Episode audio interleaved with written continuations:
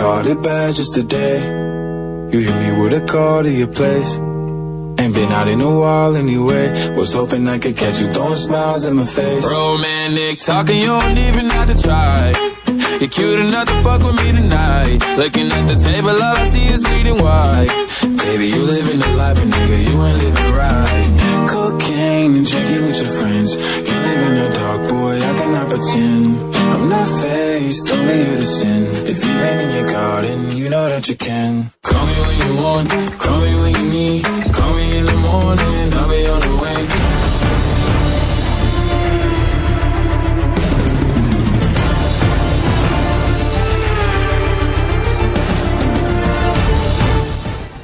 Audiencia pública, enciendan sus motores porque empieza Somos Fórmula 1, la pasión del deporte motor llevada hasta tus hogares a través de la señal de Radio Conexión Latam. En el link donde pueden estar escuchando este programa es seno.fm diagonal Radio Conexión Latam. Otra vez, por si no lo apuntaron, es seno con z.fm diagonal Radio Conexión Latam. También a través de nuestra aplicación en la Play Store como Radio Conexión Latam es un icono morado para que la descarguen, se unan a la conversación con el chat que se encuentra dentro de la aplicación en vivo y que puedan estar escuchándonos junto eh, con otros programas que también tenemos en la programación. Si se perdieron este episodio, de una vez les vamos diciendo de, ¿sabes qué? Me tuve que ir porque me ganó la diarrea o etcétera, pues al final pueden escuchar lo que les queda del, del, episodio o sin embargo pueden también volvernos a escuchar a través de la aplicación en Spotify o en Mixcloud como Radio Conexión Latam. Ahí aparece el programa como Somos F1. No sin más presentarles de igual manera al protagonista de este programa como es el señor Jorge Salazar y un servidor Gonzalo Zanavia para llevarles desde la comodidad de su hogar la mejor información sobre el gran circo.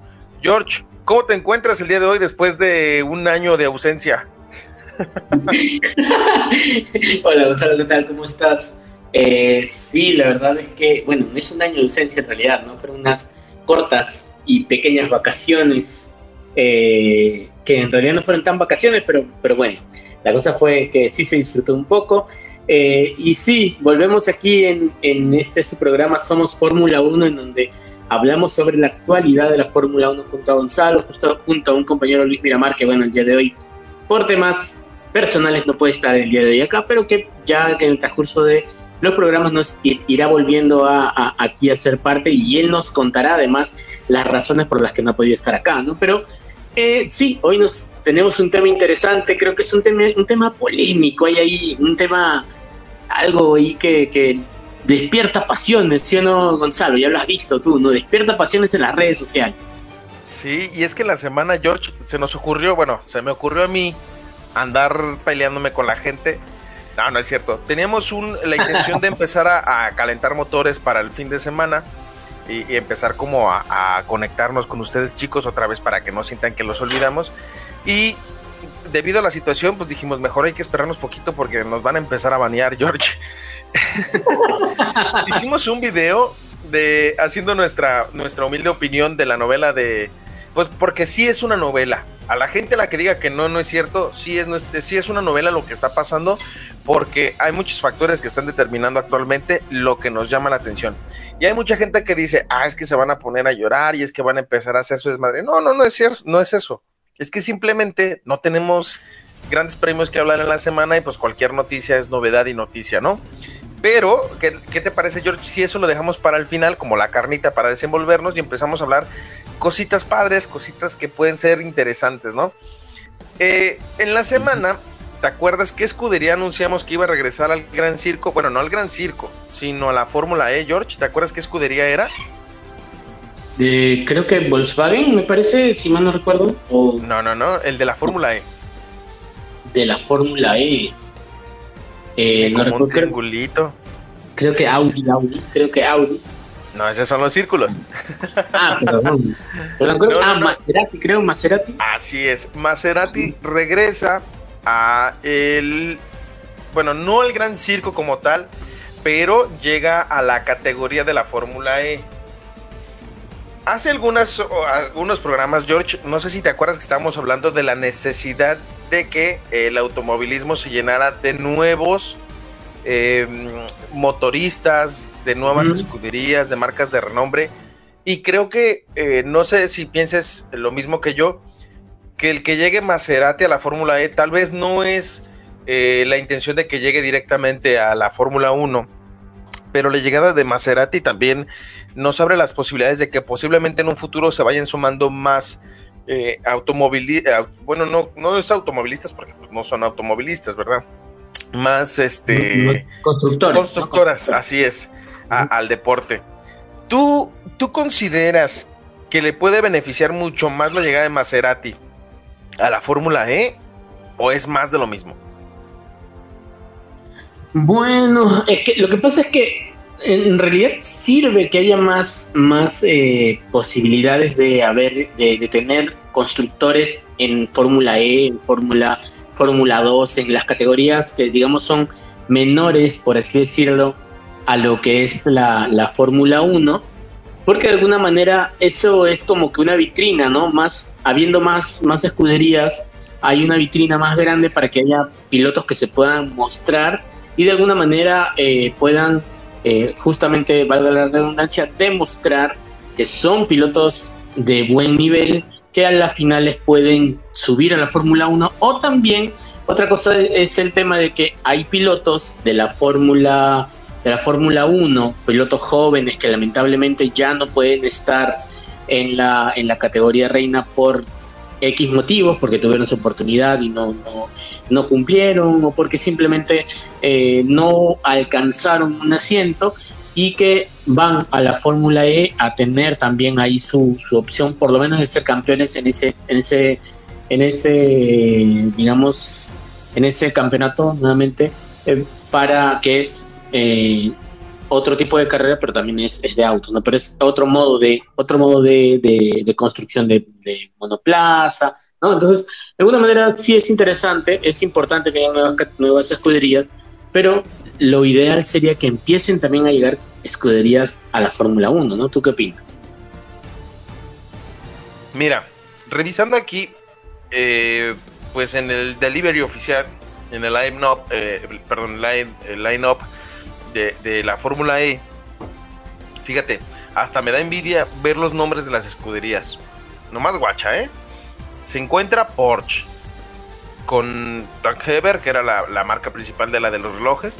Se encuentra Venturi, se encuentra Jaguar, está Nissan, está Mercedes, está mm, eh, Andretti, la nueva incorporación de, de Maserati. O sea, técnicamente podría ser otra categoría de monoplazas y sería así como de wow. Sería como imponente, ¿no? O sea, por los puros nombres son imponentes. Con el simple hecho de tener a Porsche, de tener a Nissan, de tener a Mercedes.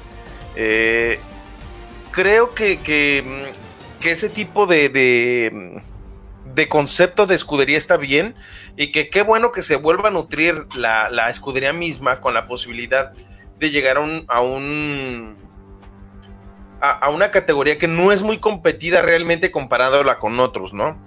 Y que no es tanto del deseo de otras, eh, em, de otras escuderías o de otras marcas, porque al final del día, George, eso puede generar la confianza para que después de puedan dar el salto a otra categoría. O sea, no estaría mal que, por ejemplo, en el 2026, no sé, tal vez, imagínate que desaparezca Haas y que llegue Porsche, ¿no? Con la escudería y que también llegue Audi y que lleve y que llegue también, no sé, por ejemplo, que llegue Nissan y que dejen de ser 10 y se conviertan en 16 escuderías. Obviamente sería lo ideal y el trabajo que tiene el nuevo presidente de la FIA, ¿no? La apertura del mundo a nuevos a nuevos horizontes. Pero para mi gusto, el que regrese una escudería que es histórica, porque pues en algún momento estuvo en, el, en el Gran Circo, eso habla de que el interés hacia el deporte motor no, no se pierde, solamente pierden los intereses, ¿no? Que fue como en el caso de Honda, que, en este caso actualmente se sienten como de que nos estamos yendo en el punto más alto, siendo campeones del mundo, y que esperemos que no se arrepientan en un futuro, ¿no?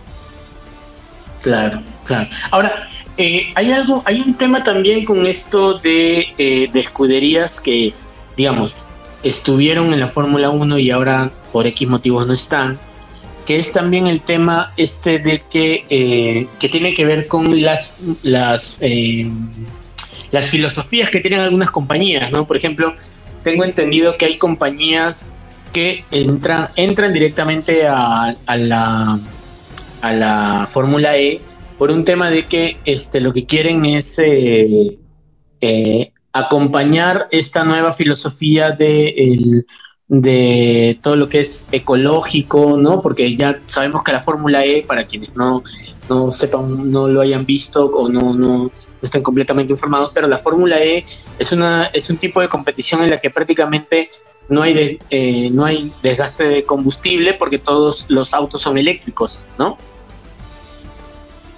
Entonces, eh, tengo, tengo, entendido que algunas de las escuderías eh, han ingresado a eso o se han decidido a ser parte de la Fórmula E justamente por esa filosofía del, eh, del de la ecología, de, ¿no? del, del, evitar ser contaminantes, ¿no? Porque si, si vemos actualmente la Fórmula 1 sigue siendo, por más que hayan mejorado mucho sus tecnologías, sigue siendo una categoría un poco contaminante porque hay este, este tema de, de los neumáticos, ¿no?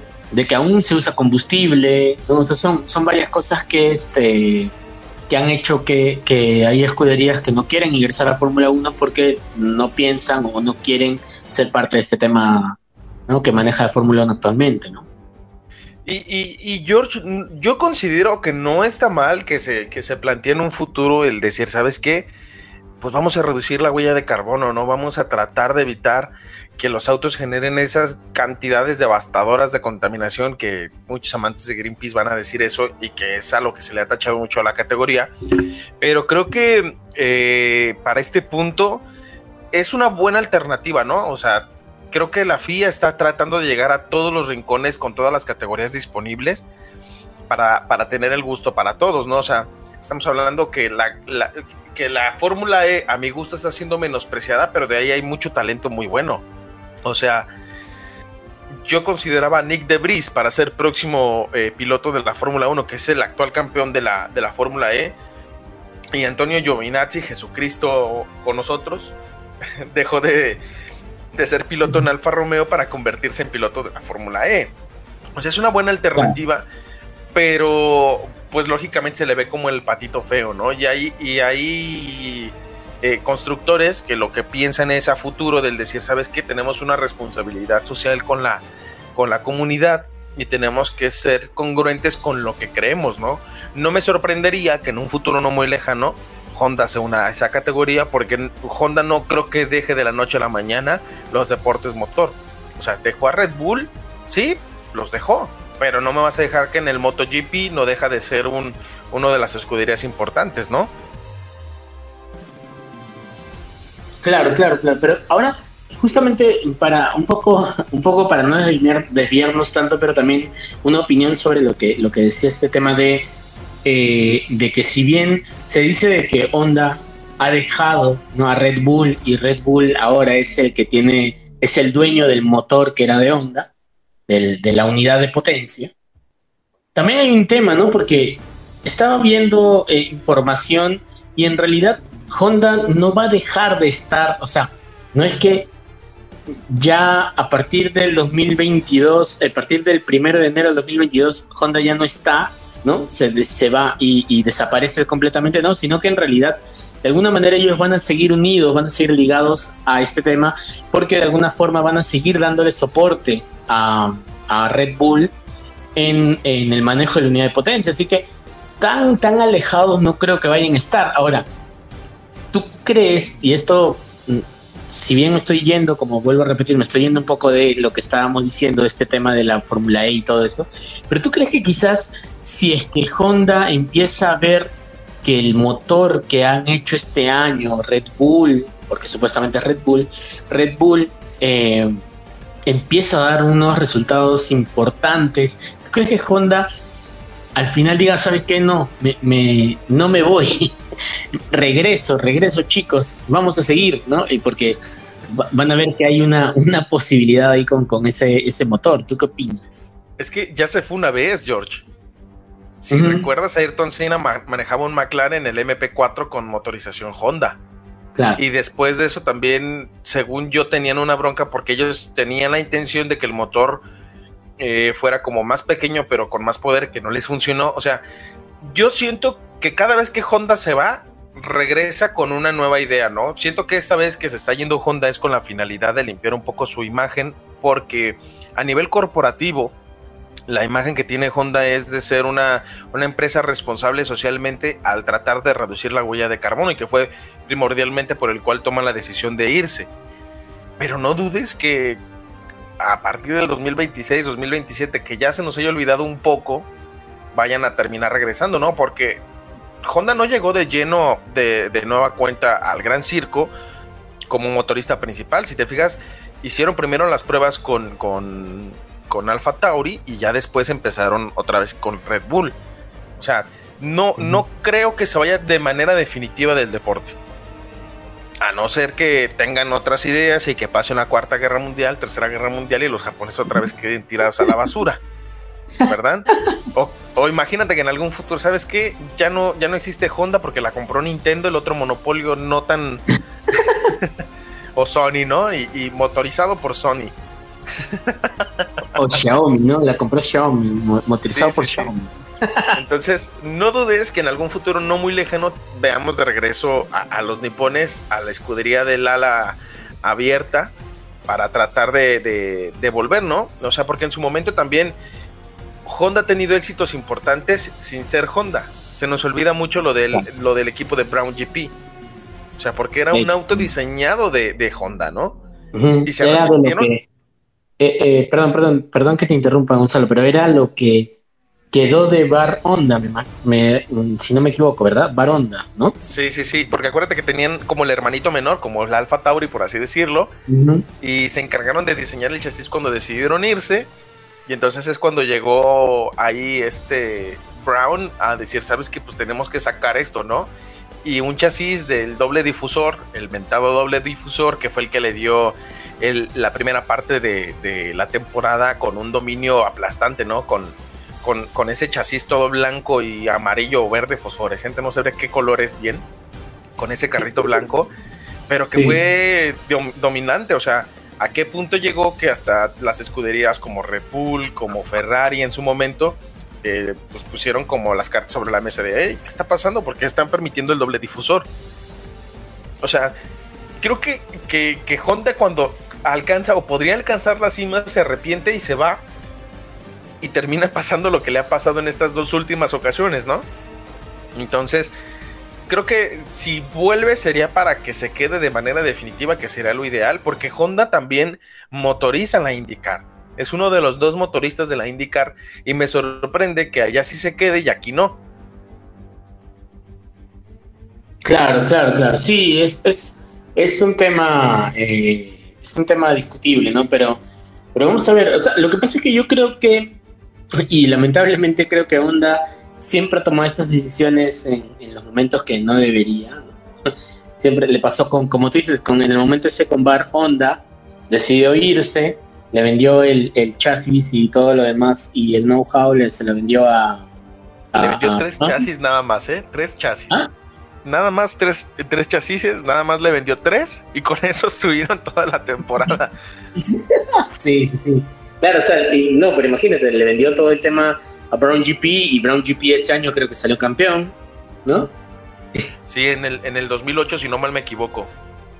claro, entonces, sí, creo que fue 2008, no sé, eh, no recuerdo bien, pero, pero imagínate, en ese año salió campeón Brown GP con un, con un diseño que era propio de, de Honda, ¿no?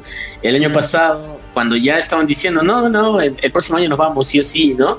Como para que, este, y todo el mundo dijo, ya, ok, chao, nos vemos, ¿no? Y, y, el año, y ese año eh, Red Bull gana el campeonato, ¿no? Con, con, eh, eh, Primero fue... Eh,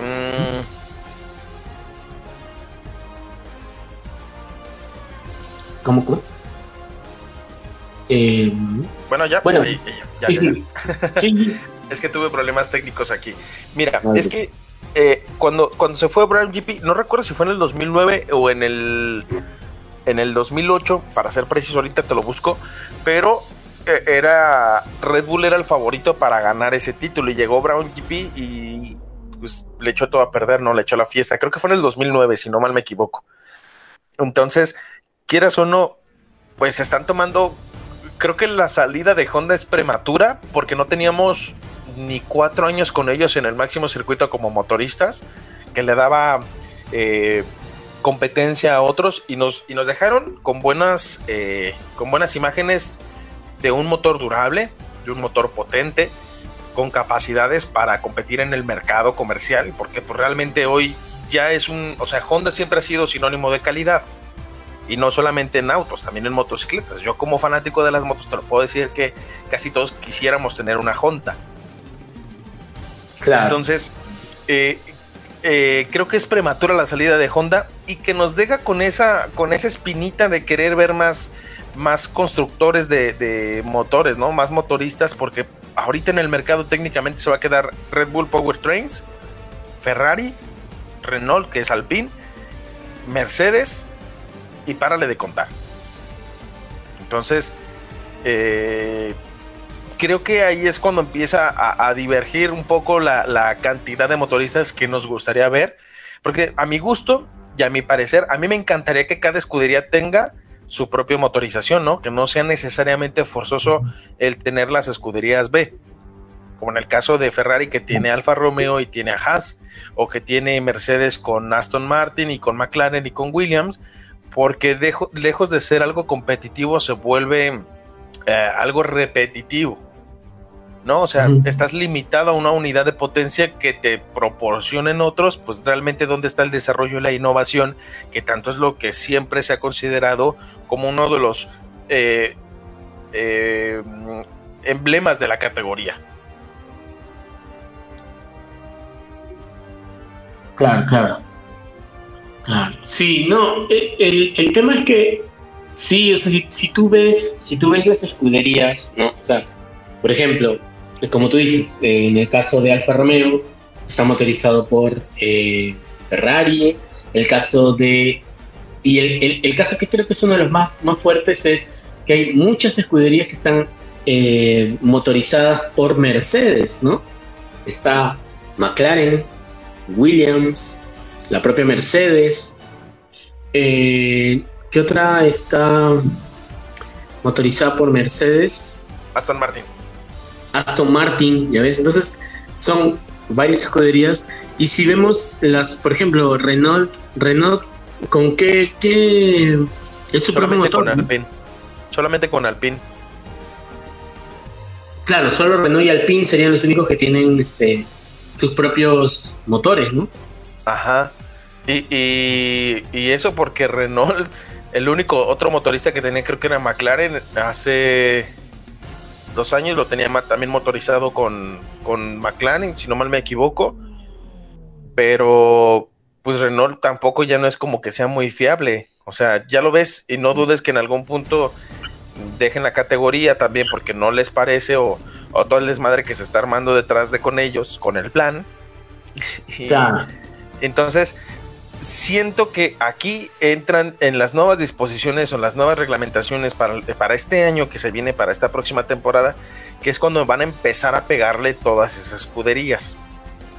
Porque eh, no sé si ya, le, ya leíste un poquito del manual de lo que se viene, pero no sé si ya, ya sabías que antes se heredaban piezas por parte de las escuderías mayores, ¿no?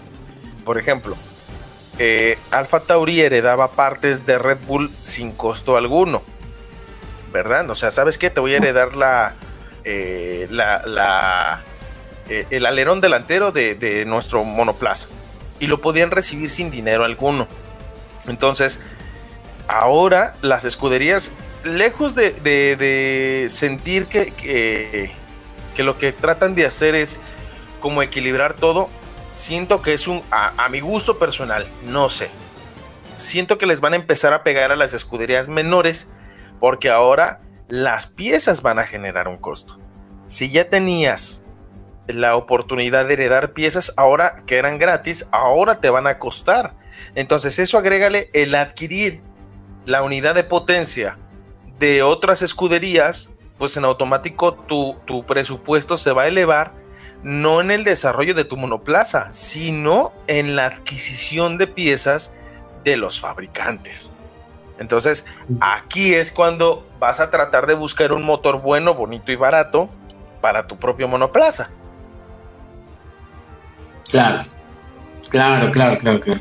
Sí, o sea, definitivamente aquí hay un tema eh, que como tú dices, no es un tema de, de que probablemente las escuderías más grandes van a tener una ventaja porque ahora los más pequeños no van a tener esas opciones de, o por lo menos les va a costar, ¿no? Va a tener un costo esas actualizaciones, ¿no? Que, que, llegaban de las escuderías mayores, que regularmente eran, eran, este, eran, las escuderías mayores eran las que terminaban, este, o terminan dándoles, ¿no? Como dices, heredando ese, esa, eso a las más chiquitas, pero quizás ahí sí podrían eh, eh, probar el tema de invertir en las escuderías menores, ¿no? Sea, por ejemplo, digamos, Ferrari que tiene, de alguna manera, tiene algún tipo de convenio con Alfa Romeo, ¿no? Entonces, Ferrari podría invertir quizás en darle algún tipo de, este, de apoyo ¿no? a Alfa Romeo para, para algunas actualizaciones y probadas ya las actualizaciones, probadas que sirven, eh, que salten a, las, a, la, a la escudería más grande, que en este caso sería Ferrari, ¿no? Y que bueno, le cuesta a Ferrari, pero Ferrari, eh, lo que le cuesta a Ferrari eh, le va, va, a ser pues un, un, regalo, ¿no? Para, para Ferrari el costo que le vayan a poner, ¿no?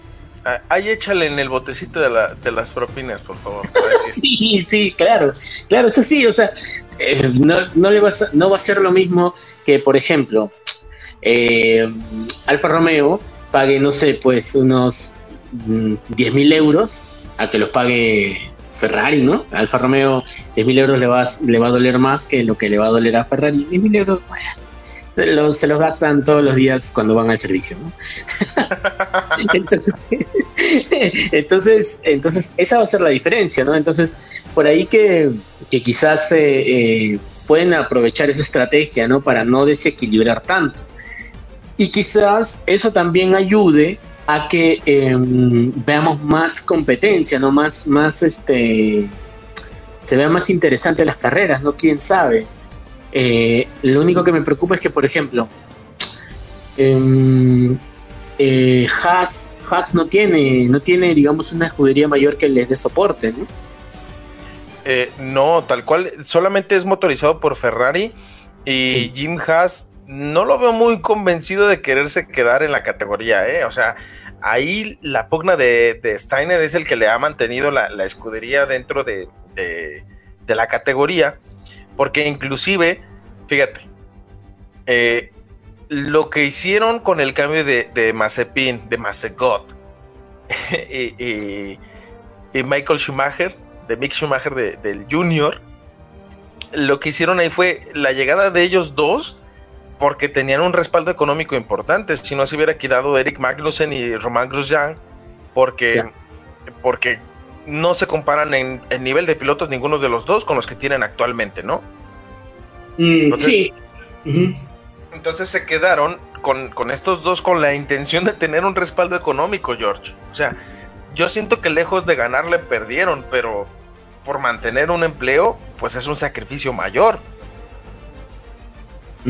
Sí, sí, sí, yo creo que sí. Ahora, el, tema Haas, por ejemplo, es bien discutible este, esta situación con Grosjean y, Magnussen, ¿no? O sea, Magnussen es un buen piloto, Grosjean también lo es, pero hay que tener en cuenta que también había un tema, un tema así como que ya no se aguantaban, por lo menos con Grosjean, ya no se aguantaban eh, ni Haas a Grosjean, ni Grosjean a Haas no se aguantaban. Entonces, yo dudo mucho que si es que Haas hubiera tenido un presupuesto más holgado, hubiera, hubiera querido mantener a, a, a Román Grosjean, ¿no? aunque, aunque definitivamente si vamos al nivel de piloto, Grosjean es mucho de lejos, mucho más piloto que... Eh, que, ¿Que Macegoda, acaso? Que Mazepin y que, bueno, y Mick Schumacher lamentablemente todavía no hemos podido verlo en un buen nivel. Esperemos que este año con las, eh, las mejoras. Yo creo, tengo, tengo alguna esperanza de que Haas este año pueda dar una sorpresa, sinceramente. Entonces, eh, quizás, quizás el hecho de tener hubiera sido interesante, por ejemplo, tener a un Mick Schumacher y a un Kevin Magnussen, o tener a un Mick Schumacher y a un Romain Grosjean el año 2022, por ejemplo, ¿no? O sea, hubiera sido interesante ver eso, porque eh, yo creo que Mick Schumacher como tal mm, puede tener alguna posibilidad mayor, porque no vamos a compararlo pues con, con Mazepin, ¿no? Con, porque ya es... Y aparte Schumacher fue campeón de la Fórmula 2, George. En el 2020 fue campeón de la Fórmula 2. No es un piloto que digas, ah, no tiene manos para conducir. O sea, sí las tiene, sí tiene las herramientas, pero también el carro que traían este año literal fue tirado a la basura y fue como de, pues tráiganse ese carrito que tenemos ahí y pues acabamos este año y eh, mejor lo que invertimos en este año lo invertimos en el siguiente, que dudo mucho que tengan mucho presupuesto para el siguiente año en el desarrollo, con todos los spins que se aventó Masegot y con todos los desbarajustes y choques que tuvieron entre los dos, ¿no? Porque este año se dedicaron a chocar el auto a más no poder creo que creo que esto eso fue eso fue a propósito creo ¿ah? estaban tratando de chocarlo romperlo lo más que pueden para para decir oye chicos ya denme denme un nuevo auto porque pues, sí sabes que, que, el papá de Mazepin don Mazepin le, le, compró un chasis nuevo a, a Nikita no o sea de que les dijo, ¿cómo que le están dando el, chasis bueno a, a, Mick y a mi hijo no? Si yo soy el que estoy pagando todo y le compró un, un chasis nuevo. No sé si, si lo terminó chocando o no, pero, pero eso habla del poder económico que sí tiene Mazepin. Pero eso no debería de ser un factor para tenerlo como piloto. O sea, estamos cansados de los pay driver actualmente porque los pay driver actuales no tienen talento. Ojo, no estamos en contra de los pay driver de antes porque había muchos que sí tenían manos suficientes para ser pilotos. O sea, Checo Pérez fue uno.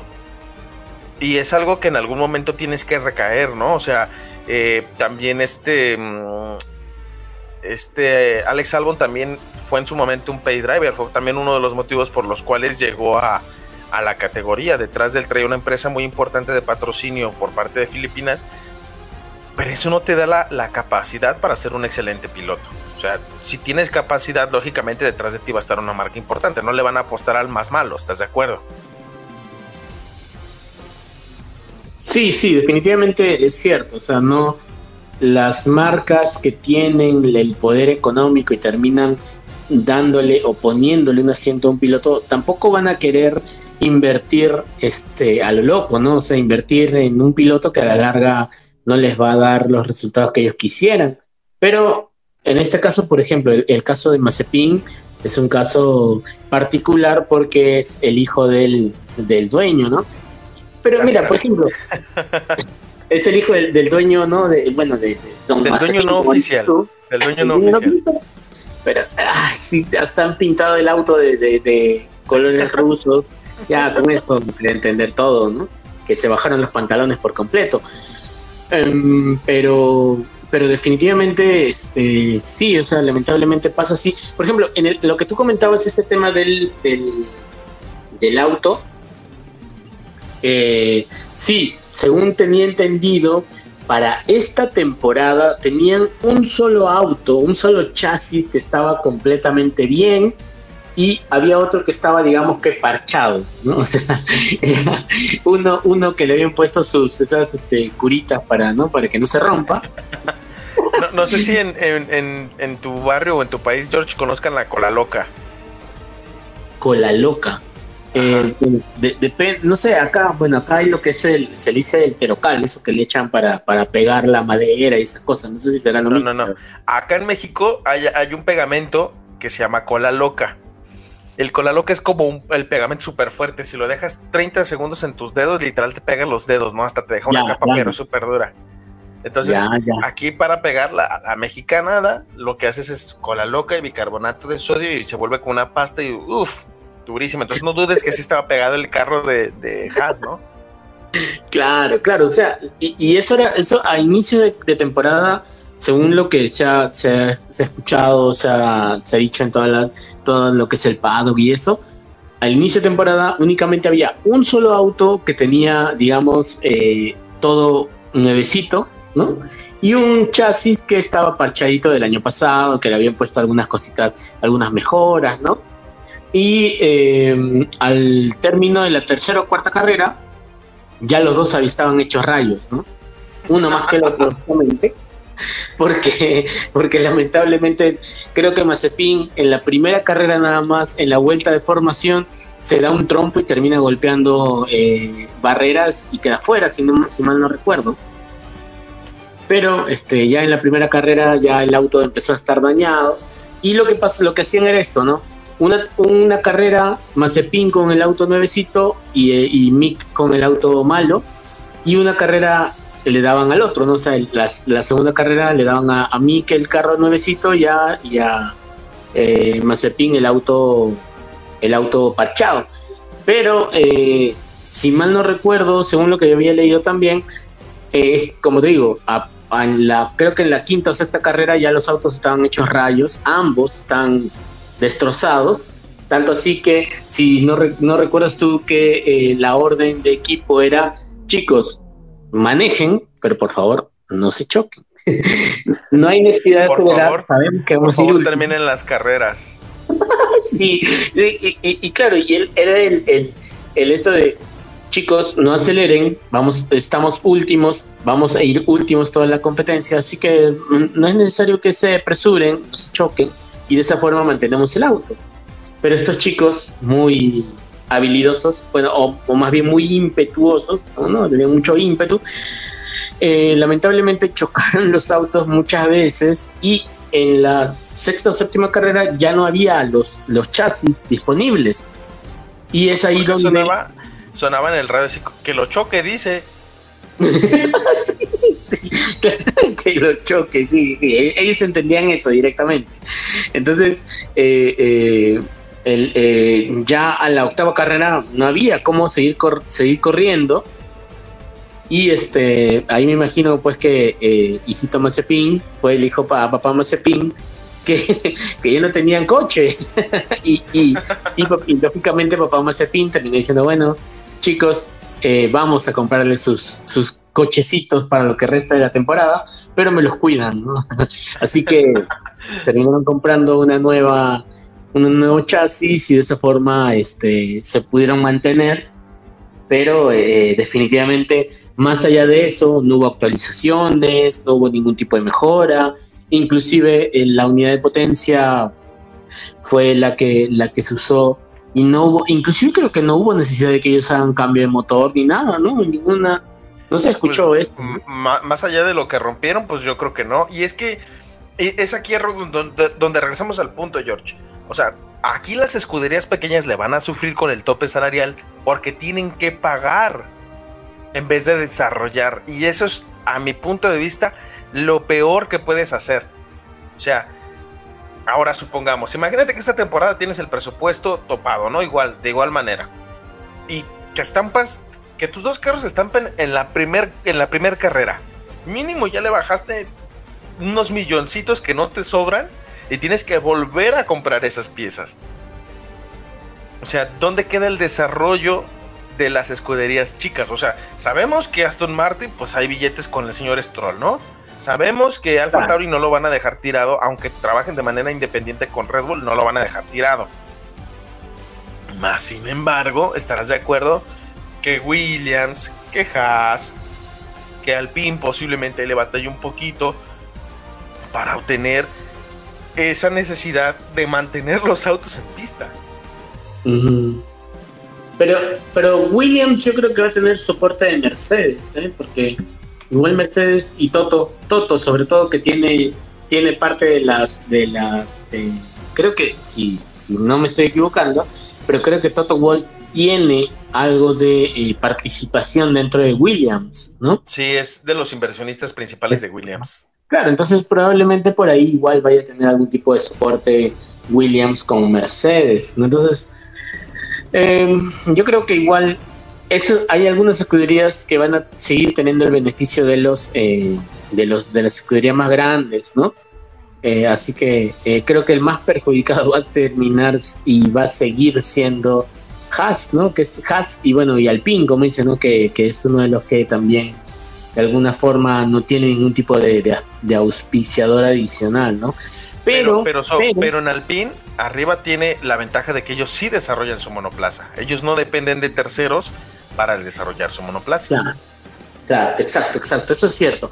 Pero hay un tema también, ¿eh? porque eh, justamente ya hablando un poco más sobre lo que se ha hablado últimamente eh, y hablando también de eh, Aston Martin, la semana pasada, si mal no recuerdo, y tú corrígeme si es que me estoy equivocando, pero la semana pasada ya se anunció que Aston Martin va a dejar de tener, de tener de auspiciador a BWT, ¿no? Esta, esta compañía que era este, la del color rosadito que tenía antes, este, ¿cómo se llama? Racing Point. Racing Point, ¿no? Sí, y, no solamente, bueno, aquí se nota la desbandada de marcas, ¿no?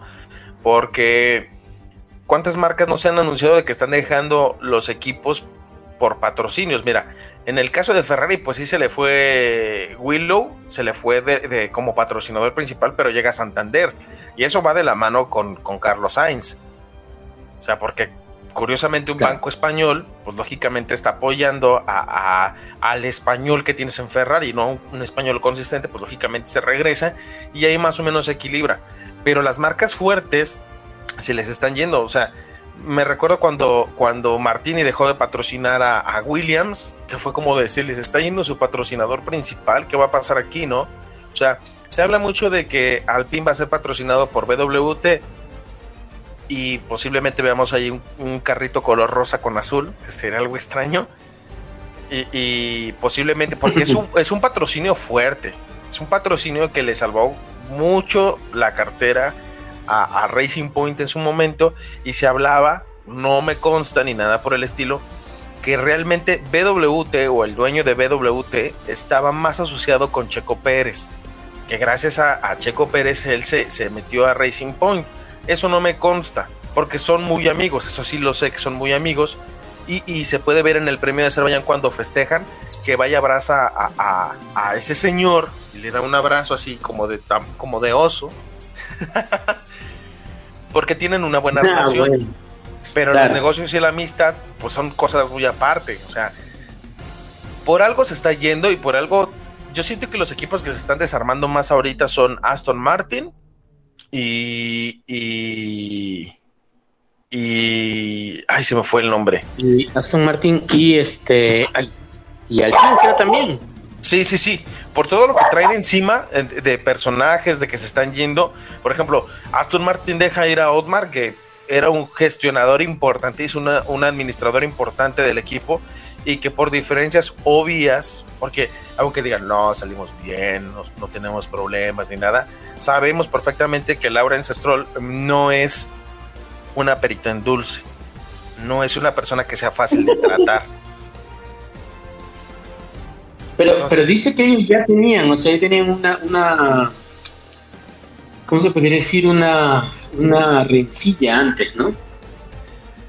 Pues no lo dudes, es que la historia de, de, Lawrence Stroll como, como dueño de, Aston Martin, pues recae desde aquel momento donde, donde se, se mete en el juicio de acreedores, donde literalmente en ese entonces Racing Point pues no tenía una cabeza principal y con los ingresos autogenerados pudieron salvaguardar el interés de la escudería y entraron al juicio de acreedores gracias a la demanda del chiquito Mailó, que, inició esa demanda para poder mantener el empleo de 400 personas.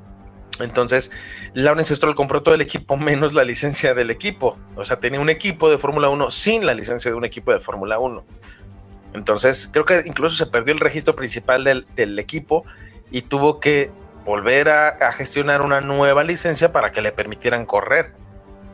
O sea, de que Lawrence Stroll le está metiendo billete, pues sí le está metiendo billete. Y, y, la persona que se queda a cargo principal del equipo, pues no es una persona desconocida, es, un, es una persona que, es muy famoso en el WEC, que, que ha hecho equipos importantes, ha dado una buena gestión, pero Otmar no era tampoco una persona mala, o sea, realmente era una persona, o sea, mala de, trabajo, ¿no? No sé si sea una buena persona, qué tal sí, si, no sé, maltrata perros o qué sé yo, pero... Patea bonitas, ¿no? Ajá, ¿qué tal si así no le da propina al mesero? O no, no lo sé. Claro. Pero, pero creo que su trabajo durante todo el tiempo que duró en la escudería fue bueno porque Racing Point, siendo honestos, no es un equipo o no era un equipo que fuera uy, de los importantes. O sea, consiguió un cuarto lugar en el Mundial de Constructores. O sea, eso te habla de una buena gestión que tenía con la escudería. Obviamente llega un dueño donde aquí solamente mis chicharrones truenan y pues obviamente pues ya no coinciden en lo que quieren para la escudería. Y lo único que termina pasando George es que, ¿sabes qué? Yo mejor me hago un lado y te dejo hacer tu desmadre para que veas que no es tan fácil, carnal.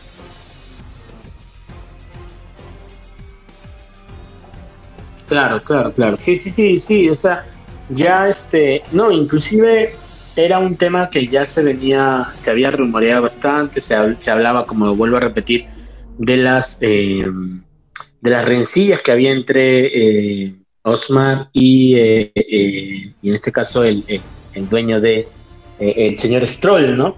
Inclusive el señor Stroll había tenido algunas palabras como que muy negativas contra Osmar Karznauer, ¿no? Entonces era, era un, que a la larga, tarde o temprano se iba a ver que iba, iba a recaer en esto. Pero eso no es, eh, eso no es el, tema, el tema principal, En realidad, lo que ha pasado es que eh, ahora se está rumorando que va a ir a Alpine, ¿no? Según lo que se dice, estaría por ir a Alpine. Pero también ha pasado algo recientemente, hace creo dos días, que es la salida de Alain Prost de, eh, de Alpine, si, si es que no me estoy equivocando. Sí, así es. Eh, el profesor era eh, consultor de, de, Alpine y hasta se molestó porque ni siquiera él dio primero la noticia, la dieron por fuera y se molestó de, a mí no me hubiera gustado que hubiera sido así, pero pues cámara, ahí los dejo banda, se cuidan. Pero creo que tenemos tanta confianza en, el plan que, que, creemos que todos estos movimientos nos, bueno, a mí me está haciendo durar que realmente el plan no está tan bien establecido. Sí, pero, pero ¿tú crees que la salida de todos estos directivos puede afectar justamente este tema del plan, por lo menos en el caso del PIB? Bueno, es que. Bueno, es que realmente George ya no sé ni qué pensar. Con las declaraciones que ha dado Fernando Alonso de que ni siquiera yo sé que es el plan, me hace dudar del plan. o sea, porque mira, en, en, entrevistas, este Fernando Alonso dijo: Pues es que el plan ni siquiera sé qué es el plan, ¿no? Entonces ya no sé ni, ni para dónde hacerme. Pero creo que tiene más que ganar al PIN de lo que está perdiendo hoy en día. Porque inclusive su director principal dejó de ser el director principal. Entonces es, ¿qué planean hacer o ya lo tenían planificado para ese punto o qué estaría haciendo, no? Eso, eso, eso sí, o sea, no, la verdad es que estando ya a poco tiempo, porque en realidad ya estamos a muy poco tiempo para iniciar la nueva temporada de Fórmula 1, porque hay que tener en cuenta que a finales de febrero, ¿no? Creo que a finales de febrero ya empiezan a, a ver las primeras, eh, las primeras escuderías van a empezar a presentar sus, sus nuevas plazas, y luego en marzo, la segunda semana de marzo, creo que empiezan las, eh, las pruebas, las prácticas libres eh, sí, los, los test drivers para en Barcelona. En Barcelona. Entonces, ahí George. Pero también en Abu Dhabi, creo, ¿no? sí, pero la de Barcelona no la van a televisar. Sí. O sea, va a ser a puerta cerrada ah, y es lo que. Es que, no sé, es que esta nueva reglamentación. O sea, sí está padre porque pues esperamos nuevos monoplazas, velocidad pura, eh, rebases y todo lo que quieras. Pero siento que esos movimientos están saliendo como muy, muy de la noche a la mañana, ¿no? Inclusive el jefe de aerodinámica de Red Bull trae un juicio legal ahí ahorita con, con, con el equipo de Milton Keys porque tenían una bronca del contrato. Porque él dijo, ah, ya me voy, adiós. Y ya me voy a Aston Martin y fue como de, a ver, a ver, carnal, tú tienes firmado el contrato hasta finales del 2022 y te estás yendo sin, sin resolver este asunto primero. No, no, no, es que yo te avisé con seis meses de anticipación. No, no, no. Solamente aplica para otros puestos. E inclusive se fueron al juicio y le dieron el favor a Red Bull. Entonces, ahí están haciendo movimientos como que tratando del espionaje y todo lo que todo el mundo pueda pensar, porque más bien yo creo que es eso, ¿no? El hecho de no querer compartir la información con otras escuderías y evitar que se vuelva a repetir el, asunto del Mercedes Rosa, ¿no? Que por ahí debe de haber un meme de donde se ve Lawrence Stroll hablando con Toto Wolf y dice, pásame los planos, no, nomás para, no para copiarte, sino nomás para guiarme. para inspirarme, ¿no? Sí, sí, sí. Entonces yo creo que, que, lo que buscan, es obvio que las escuderías lo que tratan de evitar es la pasada de información de una escudería a otra. Pero por ejemplo, no dudes que Otmar pues ya no tenía tanta relevancia en el desarrollo del nuevo monoplaza y de igual manera no dudes que el jefe de aerodinámica de Red Bull también este, le dejaron de pasar información o también a este Alex Albon también le, le, quitaron la información disponible cuando sabían que se iba a ir a Williams. O sea, no dudes que todos estos movimientos ya estaban planificados pero no tenían que ser tan obvios a mi punto de vista. O sea, si, si te vas a ah. ir, pues avise con antelación en vez de la noche a la mañana, ¿no? Claro, claro, claro, claro. Sí, sí. Es, es, extraño, es extraño todo lo que ha pasado. Como tú dices, probablemente ya estaba todo medio planificado, pero de que ha sido como que un golpe a la mesa, también ha, ha sido eso, ¿no? Ahora, eh, el tema de que puedan haberles retirado la información antes, antes para que no filtren nada.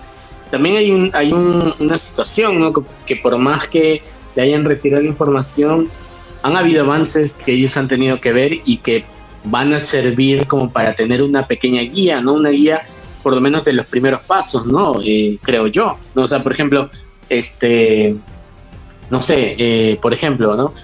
a ver, eh, digamos, eh, eh, Otmar Sachnauer se va a Alpine y en Alpine le, este, decide, decide él ir comentando, pues no sé, mira, el, este alerón no lo pongas tan derecho, ponlo, no sé, a la izquierda, muévelo hacia arriba o hacia abajo, no sé, algunas cosas, o haz primero la, el test del túnel de viento, no sé, ¿no? o sea, quizás algunas pequeñas cosas le pueden servir de la información que puedan obtener, o lo mismo con Alex Albon, ¿no? Porque Alex Albon también ha estado prácticamente todo un año eh, en el cual no solamente ha visto el desarrollo del monoplaza de, este año, sino también ha visto la forma como es que la escudería maneja el, el, el paddock, el boxes, ¿no? Entonces, quizás toda esa información pueden trasladarla a, en este caso, por ejemplo, Alex Albon a, Williams y eh, Otmar Safnauer, si es que en caso, en caso, porque aún no es oficial, pero se rumorea mucho,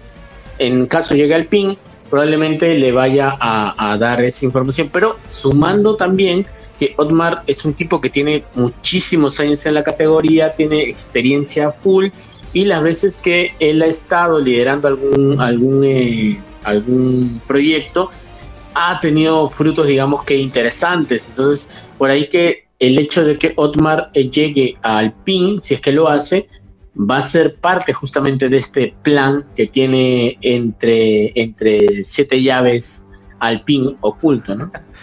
Viajan como, como Coca-Cola, ¿no? Los, los jefes o los que saben el plan no pueden viajar en el mismo avión porque si se muere el uno, tiene que quedar el otro activo. claro, claro, claro.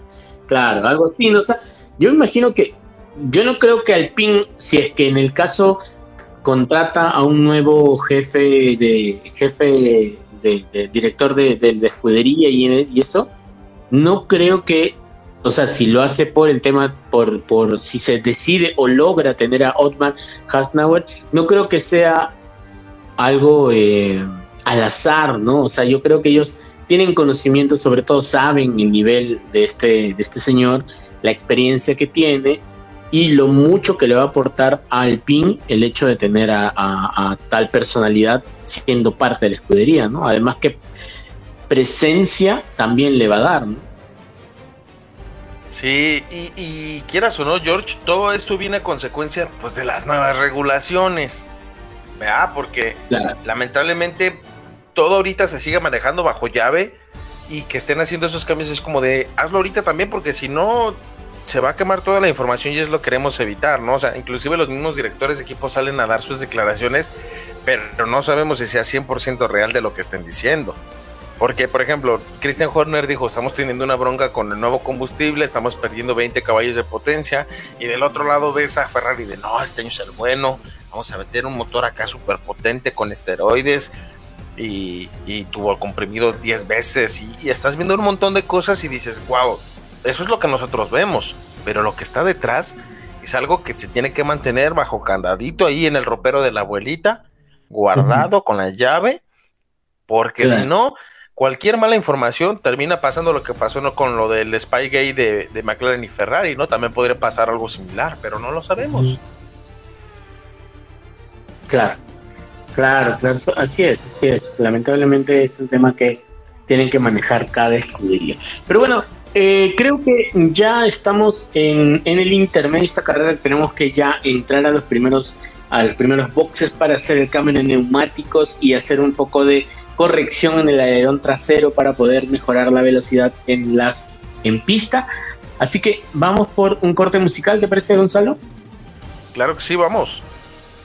Vamos entonces con un corte musical y volvemos para hablar, creo ya, entrar de lleno al tema polémico de este año, o por lo menos lo que sigue siendo esta novela, ¿no? Novela turca que se ha montado Hamilton y la y los líderes de la Fórmula 1 y sumado ahí está Toto Wolf, ¿no? Así que vamos con una canción y volvemos con eso para eh, ya entrar de lleno ese tema y hablar un poco más, discutir y, a ver si por ahí que eh, quienes son fanáticos por ahí nos, nos empiezan a, a banear de sus redes sociales. vamos pues.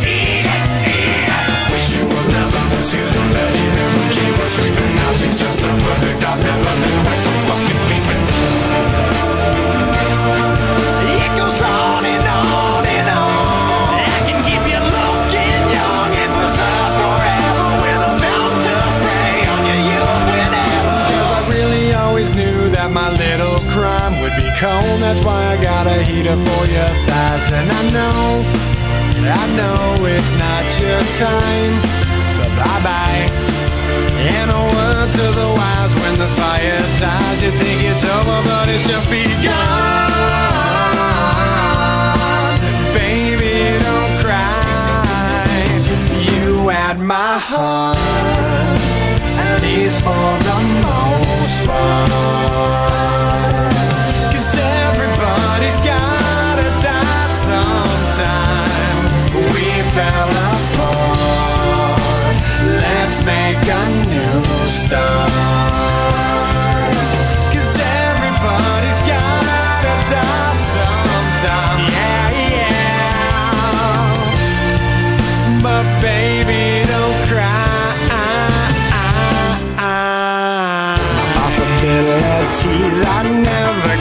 and iron are occurring the likes of which I never heard.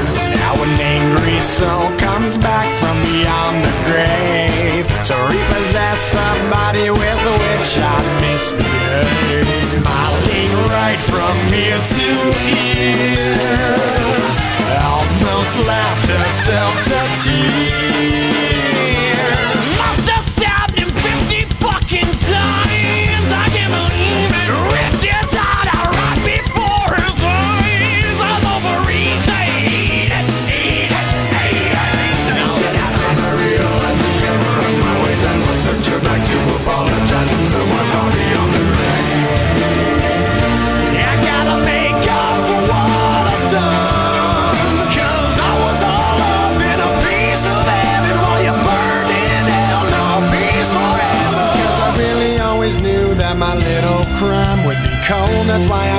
get for your thighs And I know, I know it's not your time But bye-bye and a word to the wise when the fire dies. You think it's over, but it's just begun.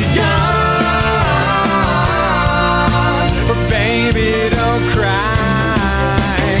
You had my heart, at least for the most part.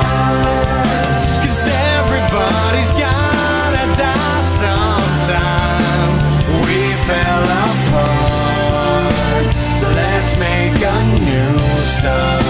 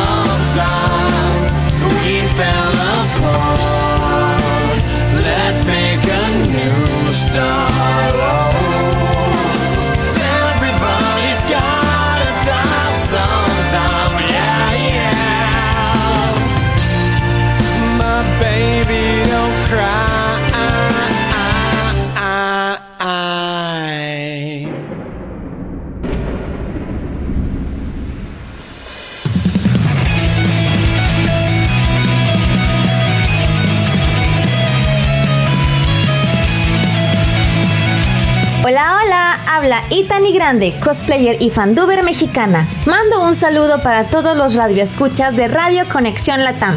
La radio que une a Latinoamérica con el resto del mundo, fomentando la diversidad e inclusión. Te envío un caluroso abrazo virtual y recuerda también seguirme en redes sociales buscándome como Itani GDE. Hasta pronto y quédate con más Radio Conexión Latam.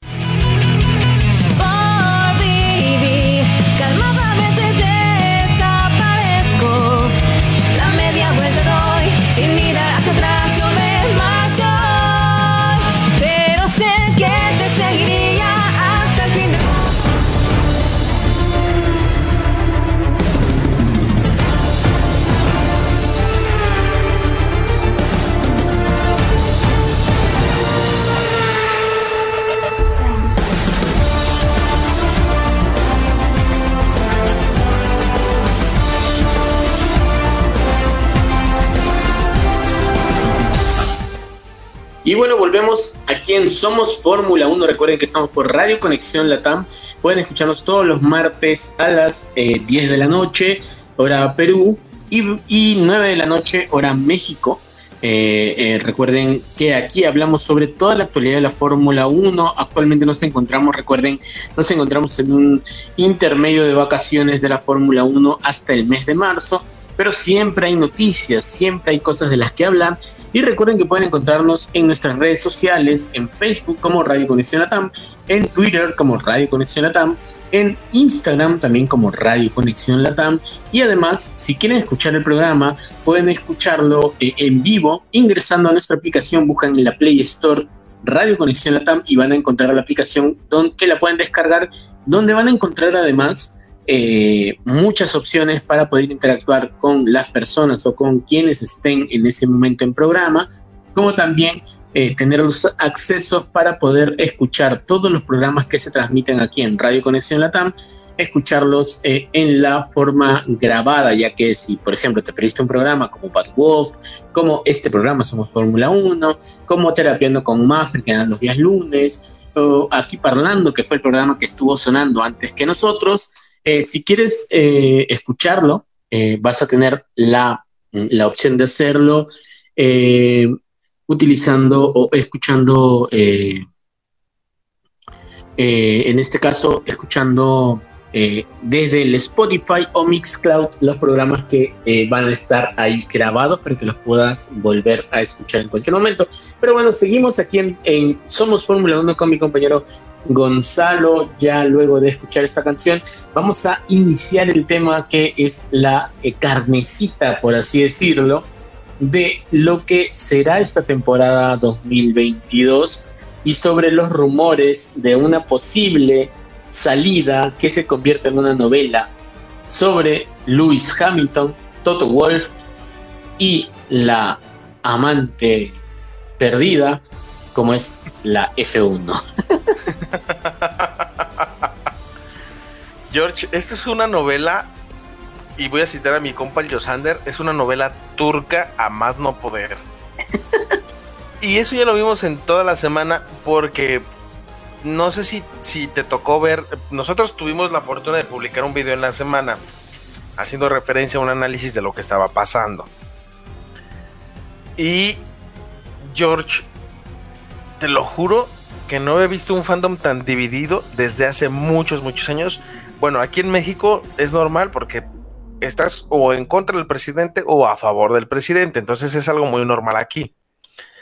Pero hay algo que yo sí me di cuenta muy, muy fuerte y es o estás con Luis Hamilton y estás a favor de las fechas plateadas y de lo que robaron el campeonato o estás en contra de él y eres un checo lover, ¿no?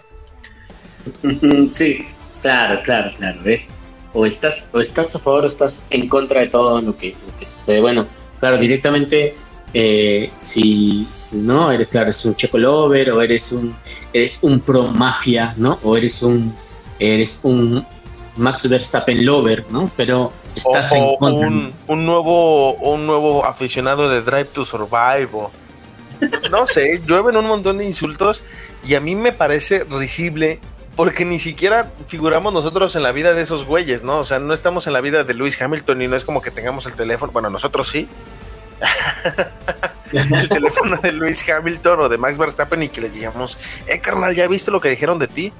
No, solamente somos comentaristas de lo que está pasando y realmente es una novela a diestra y siniestra, George, porque mira, desde que se perdió el título mundial, como haya sido, voy a citar al expresidente de México, Felipe, Calderón Hinojosa, que decía, haya sido como haya sido, se perdió el título mundial. ¿Estás de acuerdo? Entonces, si se perdió el título, pues está bien, lo perdiste. De que, ah, me lo robaron, bueno, ya no lo tienes. ¿Qué, es, qué van a hacer? ¿Se lo van a quitar a Max y te, y te lo van a dar a ti? Pues no creo.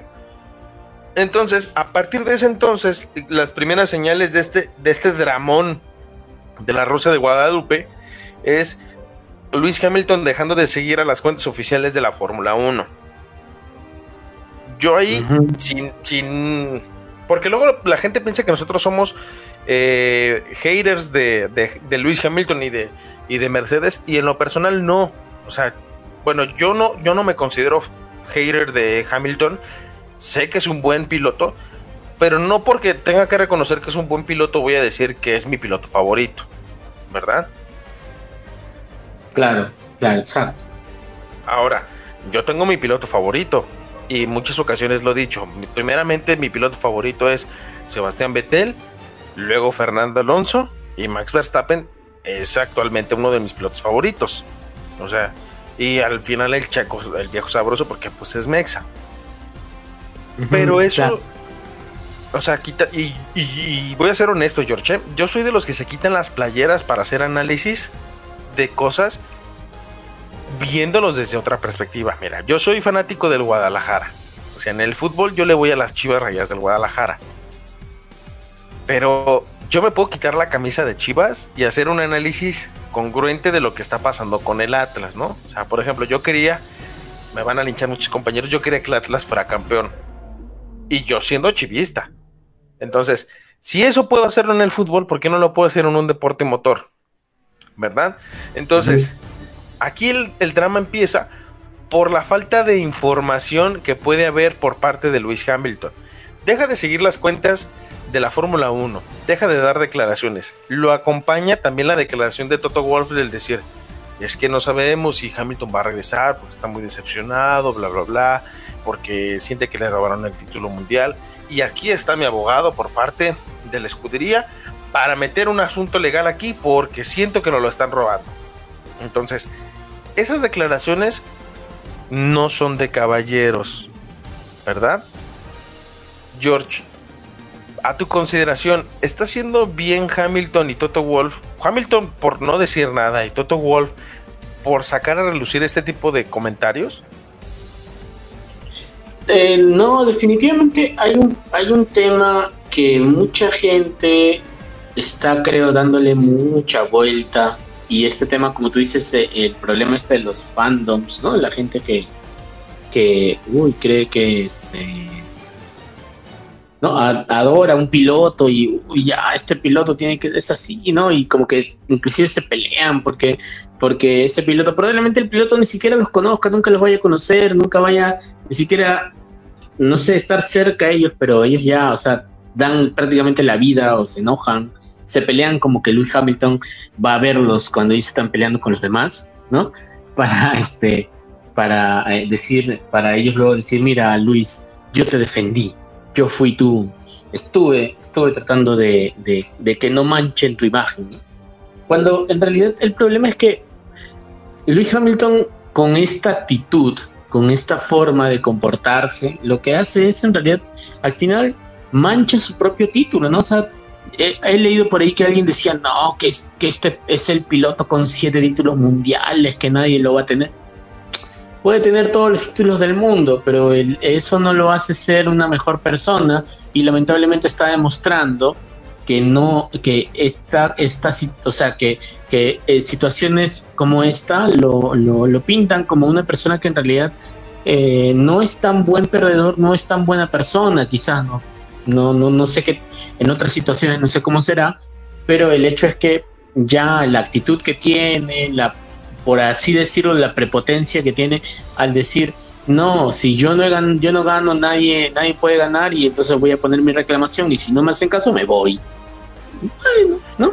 Al final, yo creo que si al final decide irse, se entiende que lo ideal sería que se queden, que estén las personas, los pilotos, todos se mantengan, y sobre todo un piloto de la talla de, de Lewis Hamilton que tiene tantos años en el campeonato, tantos campeonatos, debería mantenerse, pero si se va, tampoco es que se va a destrozar el mundo, ¿no? No es que, que porque se va Lewis Hamilton ya se acabó la categoría, ya no va a haber nada más, porque no es así tampoco, ¿no? Solamente que a veces la gente cree que una persona es más importante que todo un campeonato de, de algo, ¿no? Es, es como lo que lo que ha pasado con este con este chico este ya ya mayor, este señor este Novak Djokovic en, en el en el abierto de Australia, por ejemplo, ¿no? Ah, El claro, tipo- claro. de alguna forma quiso hizo quiso eh, hacer que eh, o quiso que, que las autoridades crean que él está por encima de, de las propias leyes del país cuando no es así no o sea tú no puedes no puedes estar por encima de las leyes por encima de los campeonatos y lamentablemente con la actitud en este caso de, de, de Novak Djokovic también no o sea parecía como que él era más importante que todo el campeonato cuando no es así ¿no? Al Es que se nos olvida que, que, así como lo dices, ningún piloto está por encima de la categoría. Sobrevivió sin Ayrton Senna, sobrevivió sin Schumacher, sobrevivió sin. Niki Lauda, sin Prost, eh, sin Fernando Alonso en su momento. Y, y- y lejos de, de que diga, no, es que no está condicionando y no tiene secuestrada la FIA. A ver, si la FIA está iniciando una investigación es por la presión que ha ejercido un siete veces campeón del mundo. Su voz tiene peso, obvio. O sea, no es, no es, no es un Nikita Mazepin que haga la presión de tienen que revisar la jugada ahorita donde está. No, pues obviamente tiene una, una voz y una presión, pero no puedes decir, si ustedes no hacen algo y si a ustedes no les interesa solucionarlo, pues yo me condiciono a ver si regreso. O sea. Eso es tan infantil que está manchando su legado de siete títulos mundiales. Es el más ganador de la historia junto con Michael Schumacher en títulos, pero es el que tiene más, estadi- más estadísticas a favor. O sea, tiene más de 100 premios ganados y aún así al día de hoy el condicionar a la FIA con tu regreso de si haces algo bueno y si no, no, eh, creo que está mal. O sea, creo que en algún punto tiene que quedarse callado. No sé si él lo esté diciendo, le esté diciendo eh, otra persona por ahí, porque realmente de su viva voz no ha salido nada. Los que Eh, lo mencionan son este eh, Toto Wolf y el expresidente de la federación y, y otras personas cercanas a él, ¿no? Pero inclusive en la Fórmula 1 en el, en el Twitter salió que eh, anunciaba su retiro. A ver, déjenlo hablar. Ya que hable y diga algo, va a decir, ¿sabes qué? Pues la verdad yo no, yo no tuve nada que decir, yo, yo, yo estaba deprimido porque pues es- era mi opción de ser el más grande y pues lo perdí, pero pues yo no dije nada, ¿no?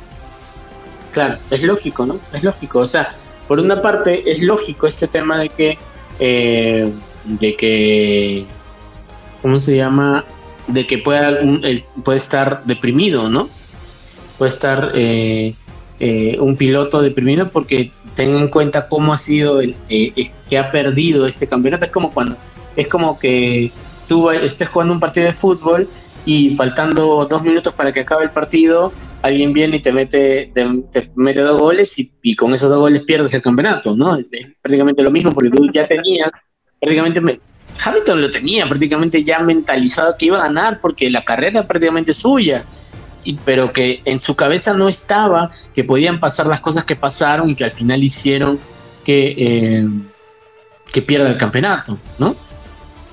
Sí, claro, y, y- y es un golpe fuerte, o sea, tu- a tu autoestima le va a pegar, a quieras o no, por más hombre de hierro que seas, te va a pegar el perder un título mundial. Y eso no está mal. Yo siento que aquí la prudencia recae en las personas que son allegadas a ellas. Si en dado caso, por ejemplo, yo soy muy amigo de Hamilton y me dice la verdad, no sé si regresar por esto, por el otro. Yo como amigo de él o persona cercana tengo que mantenerme callado y decir, no, pues la verdad no sé por prudencia, porque lejos de ayudarle le estás manchando la imagen a un siete veces campeón del mundo. O sea, no es cualquier persona. Y si la presión la está ejerciendo Toto Wolf para ver cambios, ¿por qué tienes tú que condicionar a la FIA que haga una investigación de algo que tal vez el piloto ni siquiera lo está pidiendo?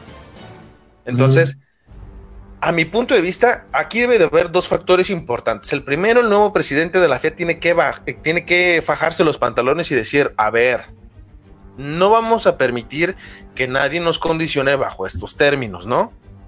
O sea, si llegas el nuevo presidente de la FIA y empiezas a ceder, va a terminar pasando lo que ha pasado en los últimos años, ¿no? Que se le critique mucho a la FIA que tenga favoritismo sobre pilotos, que es un secreto a voces. Pero el que el día de hoy tú como federación estés dándole un poco de razón a externos, que no es ni siquiera directamente el piloto, pues es tan fácil como el decir, ¿sabes qué? Estoy cediendo ante los rumores, ante los chismes de vecindad. Y eso no se lo puede permitir. El prestigio que le ha costado construir a la FIA y que en Jet Dot en su momento empezó a construir bajo otros, otros términos y bajo otras circunstancias, se está yendo al carajo. ¿Por qué? Porque al final del día es noticia de todos los días saber si Luis Hamilton va a regresar o no. Y creo que ni tú ni yo, George, somos personas que queremos ver a Luis Hamilton fuera de la categoría. Pero no nos gustaría que bajo el quedarse en la categoría sea bajo la cotización del decir, ¿sabes qué? Está en, en este estado de balance. Tú vas a decidir si te quedas, si renuncia fulanito de tal y si se hace tal cambio. No, es me voy a quedar porque creo en la categoría, creo en la federación y creo que puedo volver a ganar un título mundial y volver y ahora sí definirme como el máximo campeón de la categoría. O sea, no porque te lo hayan quitado, o sea, creo que los únicos que han conseguido títulos mundiales consecutivos de más de tres y, son Vettel, son Hamilton y, y Schumacher. No creo que si en algún momento ellos, eh, eh, eh, el que hubiera un campeonato intermedio en el siguiente, les, les hubiera provocado ese problema, ¿no? Porque ni siquiera Hamilton tenía títulos mundiales consecutivos hasta que llegó a Mercedes, igual con, con Claro. Michael Schumacher. O sea, esto no es como que, ah, ya no voy a tener la oportunidad. O sea, me recuerdo más a Fernando Alonso llorando por su tercer título mundial que nunca obtuvo, porque lo perdió dos o tres veces Sí. la posibilidad de hacerlo. Eh, y Fernando Alonso llegó en un punto donde de verdad molestaba escucharlo hablar. Entonces, pero hablaba. En este caso, Hamilton no habla, no dice nada, no se pronuncia, no hace absolutamente nada. Y si ese Twitter fue para meter la presión a Hamilton y decirle no estamos con la disposición de hacerlo, pues entonces creo que aquí el presidente de la FIA debe de hablar, dar un- una conferencia de prensa y decir, ¿saben qué muchachos? Déjenlo en paz. Vamos a hacer lo que nos corresponde y él tomará la decisión adecuada y punto. Ahí se acabaría todo el asunto, ¿no? Pero recaemos a lo mismo. ¿Cuántas personas no están diciendo que Luis Hamilton está condicionando a la FIA para regresar? Sí, claro, claro. Y, eso es, eso es creo que lo, lo peor de todo, ¿no? O sea, que lamentablemente se haya esa presión para, ¿no? Para hacer algo, ¿no? Como que suena más a yo tengo un capricho y si no me cumple mi capricho, bueno, no me voy, ¿no? O sea, eh, es como el, como no sé si si lo has visto alguna vez, pero es como aquel niño de la pelota, dueño de la pelota, ¿no? Que va a, a la cancha de, de fulbito, ¿no? Y, y dice que si no lo ponen a ser delantero, él no le da la pelota para que los demás jueguen, ¿no? Algo así. Sí, claro, o sea, es mi balón, mis reglas, pues no, no, no es Ajá. así. Claro, claro, claro. Entonces, a- a- parece lo mismo. Ahora, es otra cosa que es bien cierta, es que de propia boca de Luis Hamilton no ha salido nada, ¿no? En realidad, quienes han dicho todo ha sido algunos rumores Toto Wolff, eh, algunos medios han recogido supuestamente la información de muy allegados de, de, de Hamilton diciendo que se va de la categoría, que no quiere participar, que si Michael Massey no se va, yo no me, yo no regreso, no, o sea, en realidad son cosas que eh, más son trascendidos que información directamente de Lewis Hamilton, así que eh, lamentablemente el, esto va a continuar hasta, hasta el día, por lo menos hasta el día de la presentación del, eh, del nuevo monoplaza de, de Mercedes, ¿no? Que según estaba revisando, es el día 18 de febrero. Entonces, hasta esa fecha, porque yo me imagino que ya, si en esa fecha Luis Hamilton no se muestra en esta presentación, entonces ya señales de alarma debe de haber, ¿no? Sí, claro. Y, mira, también aquí recae mucho en el hecho del decir, es que están presionando para que, que Michael Massey ya no regrese como director de carrera. A ver, no aparece en el, en el organigrama por obvias razones, lo están verificando, están haciendo las revisiones correctas para ver si efectivamente no se concluyó en esto. Y en el video que nosotros lanzamos en Somos F1 en la página de Facebook, ahí mencionaba el hecho del decir, a ver, no puedes condicionar el regreso de una persona que ya respaldaste. O sea, como presidente de la FIA ya lo respaldaste y dijiste, no, pues estamos con la integridad de que Michael Massey es el director de carrera y lo está respaldando. Y después les vas a decir, ¿sabes qué? No es así. O sea, realmente no está, eh, no está, con, eh, está condicionado y realmente no lo vamos a permitir. Pues no, o sea, realmente aquí creo que el error lo está cometiendo en parte la federación y en parte las personas que lo rodean. O sea, porque mucha gente dice, ay, cómo se extraña la época de Charlie Whiting como director de, de carrera de la Fórmula 1. Sí, pero cuando Charlie Whiting estaba como director, tenía el teléfono rojo a un lado para marcarle al presidente de la FIA cuando tenía alguna duda.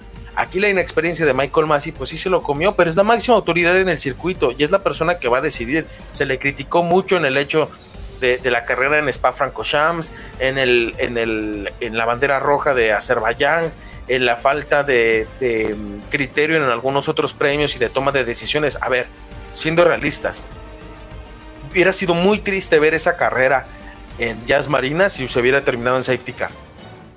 Sí, sí, claro.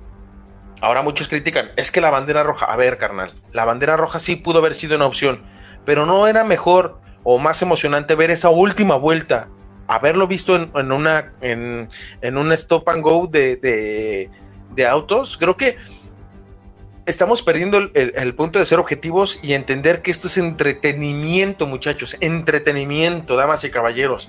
Y el entretenimiento está sobre todo porque es un deporte entretenimiento, es algo que te vende, es algo que tiene que generar. Y hasta el día de hoy se sigue hablando de esa carrera porque por algo se habla de esa carrera, porque fue brutal en el amarillismo. Muchos medios hablaron de la gran remontada de Max Verstappen y otros hablaron del robo que le hicieron a Lewis Hamilton y al día de hoy se sigue hablando, es de los premios más recordados de la historia. Entonces, no se le puede criticar absolutamente nada porque lo hecho, hecho está. No tenemos una máquina del tiempo que vaya al pasado y digan, ¿sabes qué, muchachos? Está mal eso y tenemos que hacerlo así. No, punto. Ahora, ¿qué puedes hacer? Empieza a respaldar y empieza a dar golpes sobre la mesa. Sácate el, el chóstomo, sácate el miembro y ponlo sobre la mesa y di aquí el que manda soy yo, presidente de la FIA, y decido cómo se hacen las cosas. Muchachos, Luis Hamilton se espera de regreso en la categoría, punto. Si él no quiere regresar, es asunto de él, no dependerá de nosotros. Ahora, si Hamilton no va a hablar, ¿saben qué muchachos? No hablen por parte de él. Ustedes saben y ustedes tienen el contacto, pero les pedimos de favor, para no desprestigiar esta federación, que por favor no le estén inmiscuyendo en problemas que no corresponden. Ajá.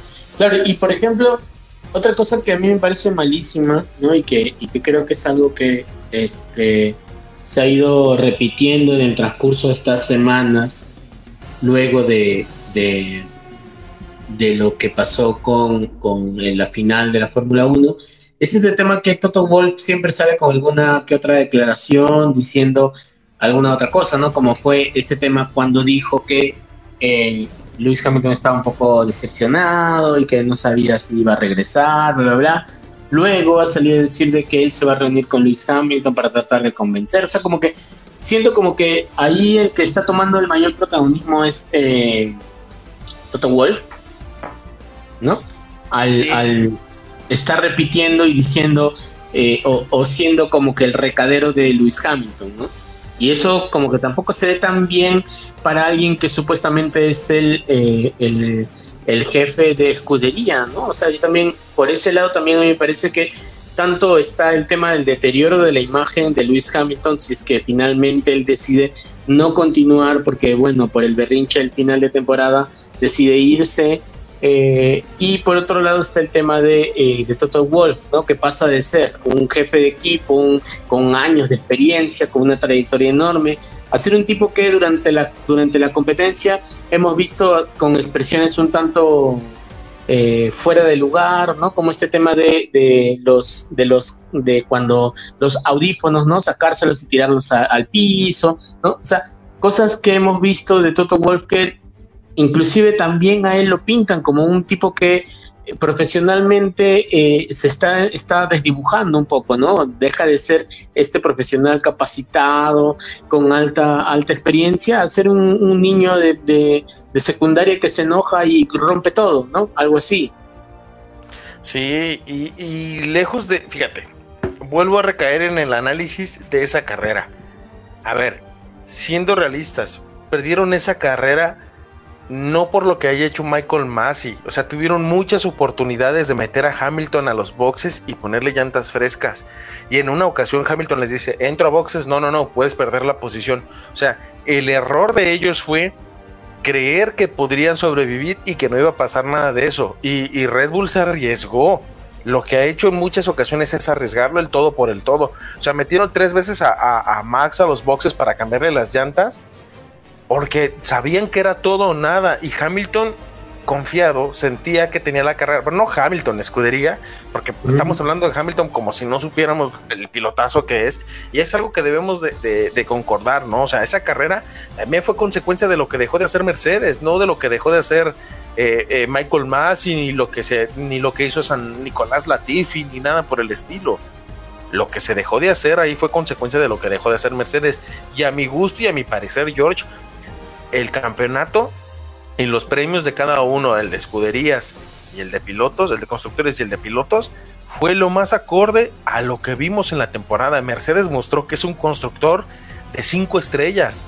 O sea, nos demostró que tiene un auto poderoso y porque ha dominado la categoría durante los últimos ocho años. O sea, no es un constructor que de la noche a la mañana empezó a construir el auto y, ay, mágicamente ya somos campeones. No, es algo que llevan haciendo durante bastante tiempo y que Red Bull buscaba a consecuencia un campeonato mundial desde Sebastián Vettel porque es una escudería joven y que busca hacer su legado y que está siendo una escudería importante dentro del gran circo, pero no puedes permitirte como piloto que estén hablando mal de ti. O sea, yo en lo personal, si fuera Luis Hamilton, es tranquilos, todo va a estar bien. Con un simple tweet así, así de todo está bien, te daría de, ah, mira, Hamilton está tranquilo.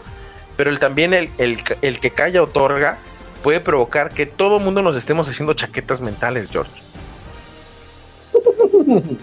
Claro, claro, claro. O sea, claro, hay un tema por dos lados, como tú dices, ¿no? Está el tema de que todo el mundo está rumorando, todo el mundo está diciendo, pero tampoco él se da por lo menos un segundo, porque él es un tipo muy social, es un tipo muy de redes sociales, de publicar muchas cosas, y curiosamente al día de hoy no se le ocurre publicar nada, ¿no? Entonces, mucha gente dice, entonces, si es que él se queda en silencio, como tú dices, ¿no? Como el que cayó otorga, si él se queda en silencio, entonces está aceptando que es así, ¿no? Que en realidad él sí está dolido y que sí está pensando en irse de la categoría, ¿no? Porque él mismo no lo desmiente.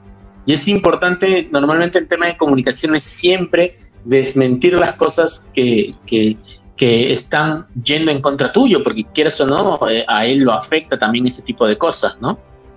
Sí, claro, y, y mancha tu imagen. O sea, y de verdad, muchachos, no somos eh, haters de, de, Lewis Hamilton. Al contrario, para mí es de los mejores pilotos, si no es que el mejor de la historia. O sea, yo a título personal, para mí siempre va a ser mejor Michael Schumacher, pero también Michael Schumacher estuvo envuelto en, polémicas, pero era muy congruente con lo que decía.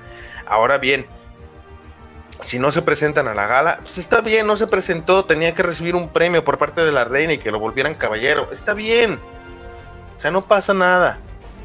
Pero a ver, desde diciembre no se ha pronunciado para hacer absolutamente nada y decir nada. Creo que se filtraron unas fotos de él echándole gasolina al carro y fue todo lo que hemos sabido de él. Y ya estamos claro. poniéndole de, si no regresas, eres gay. pues no. En ningún claro, momento claro, hemos dicho eso. Uh -huh. Claro, sí, hay, hay, un tema, ¿no? Pero ten en cuenta que también ha sido tanto, tanto en la situación que ha, que ha pasado con esta, este, esta final de, de, carrera, que inclusive en un comienzo le llovió hates a, Nicolás Latifi, ¿no? Inclusive se habló, se dijo que este a Nicolás Latifi le habían pagado para que él a propósito choque el auto y de esa forma pueda ganar Red Bull. O sea, es increíble cómo se empiezan a tejer historias, ¿no? Cómo se empiezan a armar estas, estas ¿no? teorías de conspiración eh, en algo que probablemente que en algo que no es no es tal cual, ¿no? Y pero mucha gente eh, no se lo, se lo imagina de esa forma. Y ahora está pasando lo mismo, ¿no? Porque él no tiene ningún tipo de comentario, no ha dicho absolutamente nada, pero lamentablemente sí hay voces que están diciendo cosas y que él no está desmintiendo. Entonces, quizás eso le juega en contra, porque en realidad él debería ya salir a desmentir que es que no es así, ¿no? Como tú dices, un tweet que no le va a quitar más de un minuto, porque él, él, es, como digo, es un tipo de redes sociales, suele ser de los que publica mucho, mucho, mucho y que curiosamente ahora no publica nada. Entonces, un minuto de publicar y decir, este, ok, estoy, ah, ok, listo, nada más, ¿no? O sea, simplemente eso, y con eso se vota, se tiraría abajo cualquier rumor, pero lamentablemente eso no lo está haciendo. Entonces, lamentablemente también eso da a entender que él está de acuerdo con esa información e inclusive es él quien la ha dicho, ¿no? Lamentablemente, ¿no? Sí, y se vuelve en algo cansado y repetitivo ver todas estas semanas escuchando la misma cantaleta de Luis Hamilton ya se retira del deporte motorista. Y dices, a ver, carnal, no ha dicho nada. No, no, no. Luis. Hamilton ya aseguró que si no se corrigen los problemas no va a volver. Carnal, no ha dicho nada. No, no, no. Luis Hamilton dice que si no despiden a Michael Masi. A ver, Se va. no ha dicho nada. Y mientras él no lo diga, pues estamos a la expectativa y yo sigo esperando esa dupla de Lewis Hamilton con George Russell para competir. Porque recuerden, el villano de tu película es el que te demuestra la capacidad de héroe que eres. Y para mí sería muy triste perder esa oportunidad de revancha entre Max Verstappen y Lewis Hamilton. Claro. Sí, no, definitivamente es una gran oportunidad ver quizás un nuevo campeonato eh, compitiendo ambos eh, eh, este, neumático a neumático, luchando lo más que puedan por, por ganar el campeonato nuevamente, ¿no? Eh, sería excelente, pero este habrá que esperar, ¿no? Porque lamentablemente hasta ahora no se sabe nada y él sigue eh, sin eh, negarlo ni afirmarlo, ¿no? Entonces solamente queda esperar a ver cómo, cómo se va a dar esta, este nuevo este, este nuevo año. capítulo. Ah, Sí, ese. Sí, esperen por este nuevo capítulo. Los de Drive to Survive van ahorita a estar pensando, ¿y cómo carajos le vamos a hacer? A ver, Luis Hamilton no dice si va a regresar o no, y Max Verstappen ya nos dijo que no, ¿qué vamos a hacer? Claro, ya nos quedamos sin, nos quedamos sin este, sin, sin, Sin protagonistas. sin protagonista, porque ya se nos fue Max y se nos va este Lewis Hamilton. Entonces, Sí, lamentablemente, Pero, pues, mira. George, yo espero, yo en lo personal espero que Hamilton regrese, de verdad, de verdad, chicos, aunque soy hincha de los toros, y, y no porque luego digan, es que eres Checo Lover. A ver, le voy a Checo Pérez porque es mexicano, punto. ¿Verdad? Pero he de reconocer que no es el mejor piloto de la parrilla. Ahora, yo le iba a Red Bull desde antes, desde Mark Webber. O sea, y eso Claro. porque literalmente fue, prendí la tele y dije, ay, ¿esa escudería quién es o qué? Y empecé, ¿a poco Red Bull tiene equipo? Ah, pues órale, sí está bien. Y a mí me enamoró. Y, y desde entonces he sido fanático de Red Bull. Pero también era fanático de Lotus y Lotus ya no existe, ni modo que le vaya a una escudería que ya no existe. Claro, eso sí, eso sí, ¿no? eso es cierto. Entonces, Sí, pues. mira, George, Sí. si regresa o no, veremos qué pasa. Si, si, si no regresa, ¿quién te gustaría poner en su lugar? La verdad es que hay, hay tanta. Y si no regresa, imagínate que no regresa Hamilton y regresa Nico Rosberg. Uy, A mí me gustaría ver a Nico Rosberg con este nuevo Mercedes. ¿eh?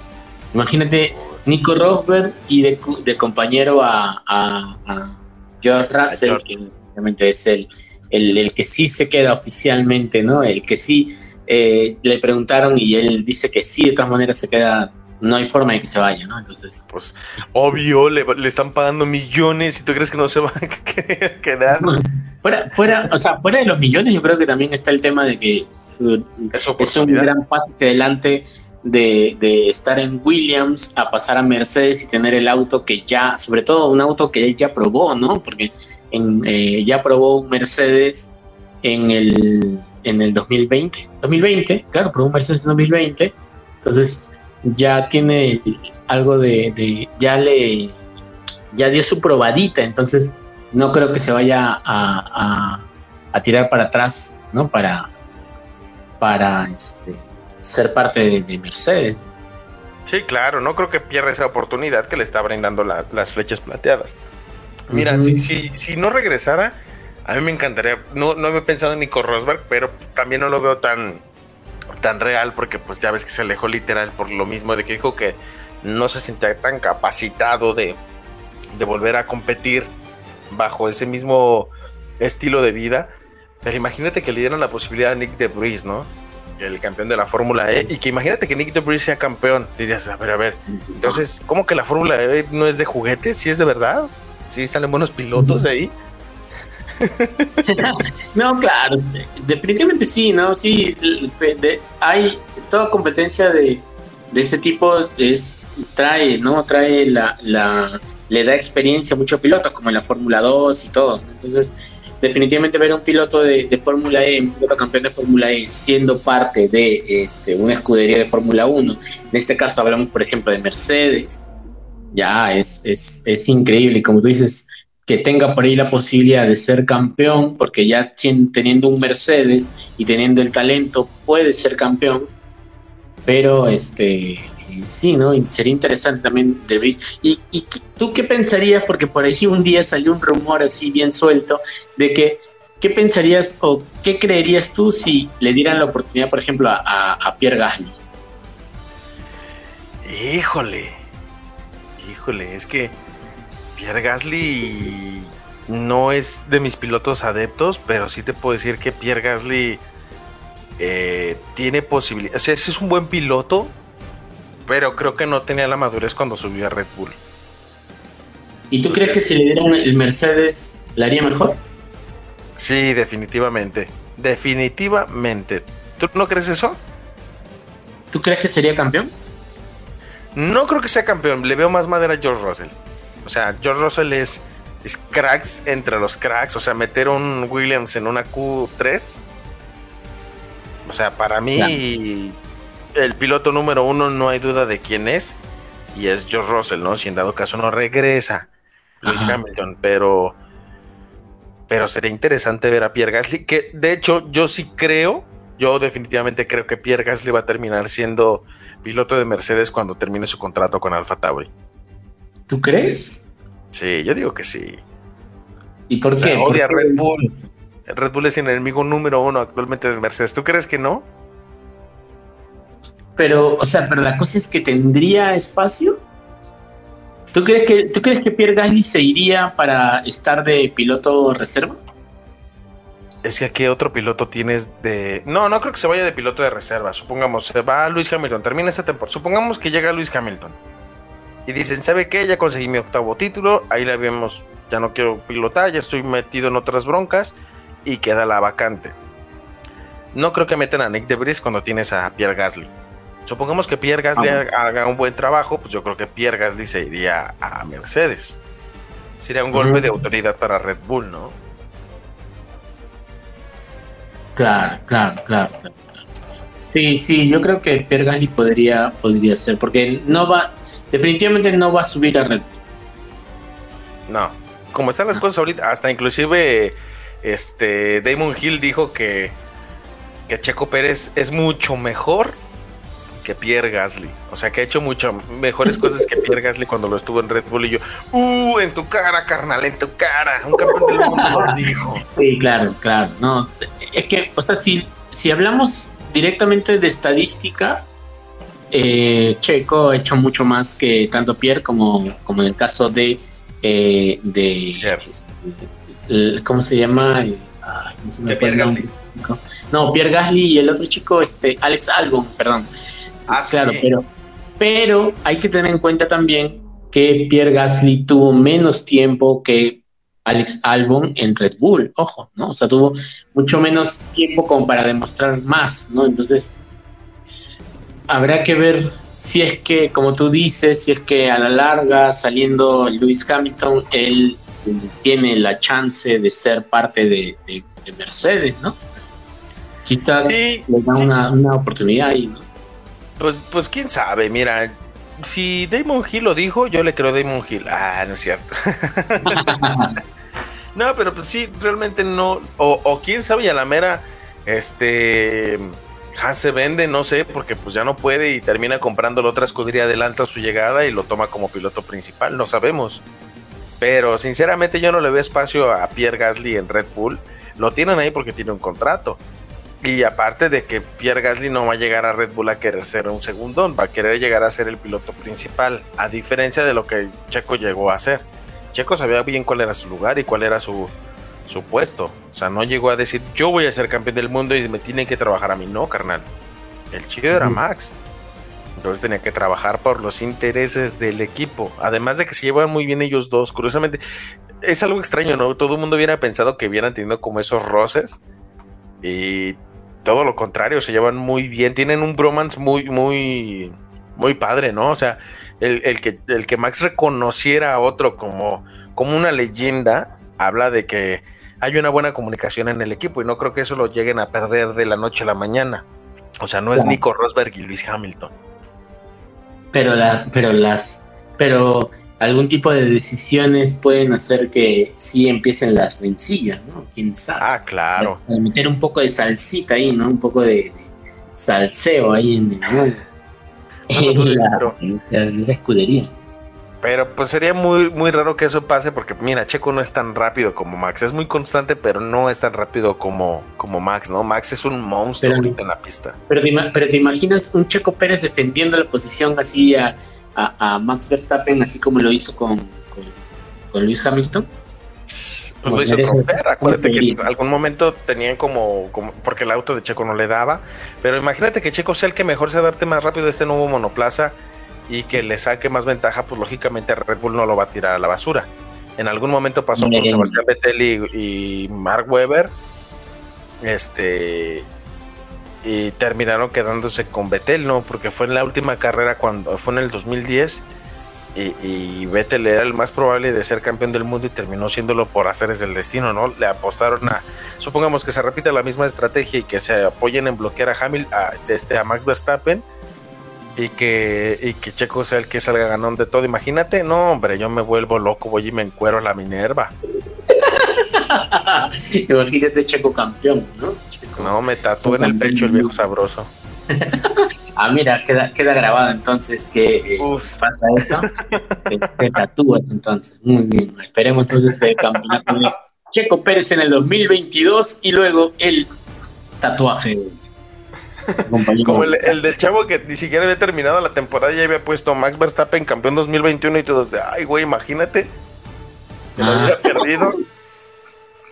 Eso de los tatuajes no es muy, muy importante. Es mejor cuando la apuestas cuando dices, va a ganar. Ya mínimo dices, pues es que ganó, lo tenía que cumplir. Pero mientras es como, es como tatuarte el nombre de tu novia de secundaria, ¿no? Pensando que va a ser el amor de tu vida y dices, No, eso, eso de tatuar- tatuarse los nombres es, es peligroso. no, se debe hacer. Pues eso sí, George. Creo que el día de hoy ya terminamos con todo lo que teníamos que hablar de lo que hemos acumulado en noticias en estos días. No sé si tú tengas algo que agregar. Eh, eh, no, no, no. Creo que eso ha sido todo. Hemos hablado un poco de todo, un poco de. Para recopilar un poco la información, hemos hablado un poco sobre las, las escuderías, ¿no? Los pilotos, los cambios que están habiendo en las escuderías, lo que se viene para este año 2022. Eh, y además hemos hablado también sobre la novela, la novela turca de Lewis Hamilton y la FIA, ¿no? teniendo como, eh, como actor secundario a, a Toto Wolf. ¿no? Entonces, no, la verdad es que eso sería todo lo que tengo para hablar. Igualmente, creo que quiero agradecer a todos los que se están conectando, todos los que se han conectado el día de hoy a la transmisión de Somos Fórmula 1, igualmente a los que la van a escuchar nuevamente en la repetición para que eh, puedan estar enterados sobre eh, todo lo que pasa en la Fórmula 1. Igual vamos a estar trayendo novedades en el transcurso de las semanas, porque se nos van a ir ocurriendo ideas de cosas nuevas, así que estén atentos a la página de Somos Fórmula 1 y también estén atentos a la página de Radio Conexión Latam, porque siempre hay cosas interesantes que mostrar.